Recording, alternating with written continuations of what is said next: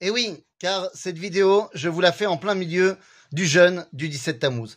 Et effectivement, je me suis posé la question, est-ce que je vais faire cette vidéo en plein milieu du matin, enfin euh, dès le matin, comme d'habitude, ou alors en plein milieu de la journée? Je me suis dit, non, on va faire la vidéo en plein milieu de la journée, juste avant Chatzot Ayom, enfin, mamash, on est Chatzot Ayom maintenant. Et pourquoi?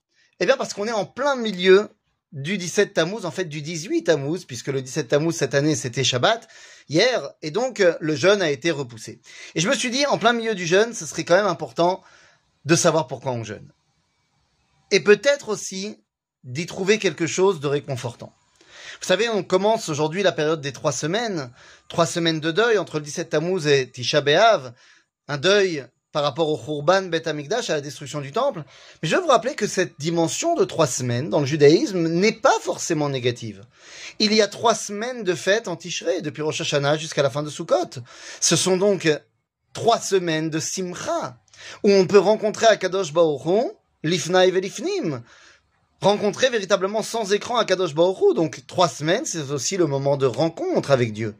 Trois semaines, c'est également le moment de Géoula, entre Pesach et Yom HaAtzmaut, Geoula de Mitzrayim, Geoula Acharona.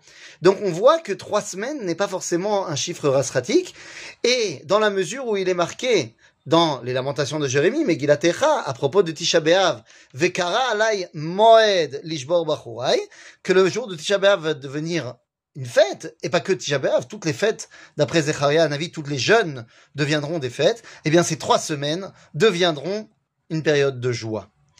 Mais on n'y est pas encore malheureusement. Alors venons à notre sujet. Le 17 Tammuz, cinq événements ont touché nos ancêtres. C'est ainsi que nous dit la Mishnah. Cinq événements ont touché nos ancêtres le 17 Tammuz. Alors quels sont-ils? Tout d'abord, Nishtaberu aluchot. Les tables de la loi ont été brisées. Les premières, c'est la faute du Vaudor. Deuxièmement, Bouta Tamid, le sacrifice qu'on faisait tous les jours, le matin et le soir, enfin fin d'après-midi, au a été annulé. Troisièmement, la première brèche dans la muraille de Jérusalem. Quatrièmement, un certain apostamus a brûlé un Sefer Torah. Et enfin, cinquièmement, eh bien, a été introduit une statue dans le temple. Voilà comme nous est présenté la Mishnah. Mais venez, on va essayer de comprendre de quoi il s'agit. Je mets de côté le premier Nishtaberu Aluchot, on y reviendra. Mais simplement, rappelez-vous, la première brisure du 17 Tammuz est en lien direct avec les Luchot Abrit, les, les, tables de la loi, et leur place aux tables de la loi, c'est dans le Kodesh HaKodashim, dans le Saint des Saints du Bet Amikdash. Mais arrivons au deuxième problème. Bouta la. Le sacrifice qu'on faisait tous les jours, le matin, Tamid Shel Shachar, et en fin d'après-midi, Amincha, Tamid Shel Ben Arbaim, a été annulé. Mais de quand parle-t-on? Nous sommes à l'époque du Second Temple. Il y a une guerre fratricide entre deux frères, Aristobulus et Urcanus numéro 2, les deux. Les deux sont les enfants de Yanaï de la dynastie des Hashmonaïm de Hanouka. Et Alexander Yanaï, qui était roi et Kohen Gadol, lorsqu'il a eu deux enfants, il s'est dit, bah, très bien, je vais en mettre un Kohen Gadol et l'autre roi. Seulement le Kohen Gadol a aussi envie d'être roi, et le roi a aussi envie d'être Kohen Gadol, et ils se font la guerre. À tel point qu'ils vont même appeler en renfort Pompée. Pompée de Rome. Pompeius Magnus. Waouh, waouh, waouh. Ce qui veut dire que nous allons nous-mêmes inviter Rome à rentrer en Israël, Rabotai. Au début de leur combat entre Aristobulus et Orkenus, il y avait une trêve chaque jour pour Corban Atamid. Mais au moment où Rome, où Pompée est arrivé, eh bien la première chose qui s'est passée, c'est qu'on n'a pas envoyé un Corban au moment du Corban Atamid. Bouta l'Atamid, qui va amener beaucoup plus tard, près de 100 ans plus tard, à la destruction du Beth Amikdash. En d'autres termes, Boutal Tamid, c'est le début de la brisure pu dans le Kodesh HaKodashim, mais cette fois dans le Beth Amikdash. Voyons, c'est un petit peu écarté du centre de la vie. Et puis après, il y a la première brèche dans la muraille. Est-ce qu'on est dans le premier temple ou dans le second temple? Eh bien, c'est une marloquette entre le Talmud de Babylone et le Talmud de Jérusalem. Mais sans rentrer dans la marloquette. Enfin, si, vous savez rentrons-en. D'après le Talmud de Babylone, eh bien, le premier temple, la première, à l'époque du premier temple, la brèche a eu lieu le 9 Tammuz, et dans le deuxième temple, le 17 Tammuz. Pourquoi est-ce qu'on parle que du 17 Parce que, nous dit le Talmud, on est plus proche du deuxième temple que du premier. Mais dans le Talmud de Jérusalem, le Talmud Yerushalmi, eh bien, on nous expliquera que non, Et également dans le premier temple, la brèche a eu lieu le 17 Tammuz. Mais le problème, c'est que dans la Torah, dans le Tanakh, dans la Nevoa, il y a marqué que la brèche a eu lieu pour le premier temple le 9. Alors la camarade de répondre, Idbalbelu acheshbonot. La Nevoa Idbalbela. Comment c'est possible? La Nevoa, c'est Dvar Hashem? C'est la parole de Dieu? Mais oui, ça veut nous dire que lorsque en bas, c'est le balagan, eh bien, Kadosh Baruch qui genre, c'est le balagan aussi en haut. En d'autres termes, la troisième brisure, c'est le début de la chute de Jérusalem. Vous voyez, on a commencé avec le Kodesh HaKodashim, on a ouvert au Beth Amikdash, et maintenant, Jérusalem. La quatrième brisure, c'est Saraf Apostamos et Torah. Alors évidemment, s'il s'agit d'un homme qui a brûlé un Sefer Torah, les amis, si on devait jeûner à chaque fois qu'il y a un Sefer Torah qui a été brûlé, on ne mangerait pas beaucoup. Apostamus, nous dit Flavius Joseph, c'est un titre. Un titre qu'on donnait à un légionnaire romain qui est né de père légionnaire romain qui est déjà mort au moment de la naissance. Il est post-tamus, après la mort. En d'autres termes, il s'agit d'un légionnaire romain. Mais de quand? De quoi? Quelle est l'histoire? Eh bien, les amis, c'est très simple.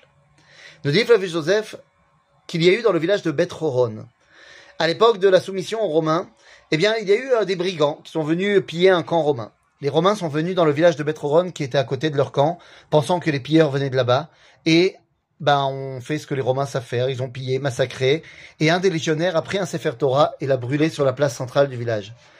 Sauf que Flavius Joseph nous explique que les Juifs ont ressenti cet acte comme étant tellement difficile que c'est comme si on brûlait une partie de leur terre et ils ont décidé, suite à cet acte, de partir en révolte. C'est oui, l'acte qui a lancé la grande révolte de l'an 66 contre les Romains, qui a vu au final la chute du pays, de la Judée. Vous avez compris que le premier problème était dans le Kodesh Beth Amikdash, Jérusalem, Eretz Israël. Et enfin, le dernier problème, c'est Saraf Apostamus et euh, Ohamad Tselem Baechal, a été mis une statue dans le temple.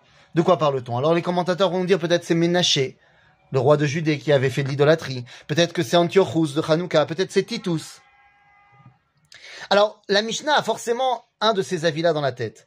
Mais Ohamad Tselem Ba'echal, c'est quoi le Echal Est-ce qu'il s'agit simplement du temple? D'après le livre de Habakkuk, Hashem Be'echal Kocho Hasmi Panav Kol D'après Habakkuk, Echalo Shalakadosh Baruchu, c'est le monde entier. Et Manitou disait, Ohamad Tselem Ba'echal, c'est le christianisme, qui amène dans le monde entier une statue, une idole, une idolâtrie à la place du judaïsme. Et vous voyez ici que nous avons cinq problématiques concentriques qui vont en grandissant. Mais on a dit, est-ce que c'est Yudzain Betamuz ou est-ce que c'est Tov Betamuz? Oui, 17 en Gematria, c'est le mot Tov. Pourquoi Tov? Vous vous rappelez de notre premier problème? Les tables ont été brisées? Alors évidemment que c'est problématique. Mais rappelez-vous que Moshe a brisé les tables pour ne pas briser le peuple juif. Le peuple juif venait de faire le veau d'or et c'était en contradiction avec l'ota temuna, ne pas faire d'idolâtre, ne pas faire de, représentation, d'image. Seulement Moshe comprend que s'il y a une chose qui est éternelle, eh bien c'est bel et bien le peuple juif et le lien qu'entretient Kadosh Baruch et le peuple juif. Tout le reste, ça peut être brisé, mais pas le peuple juif. Pourquoi?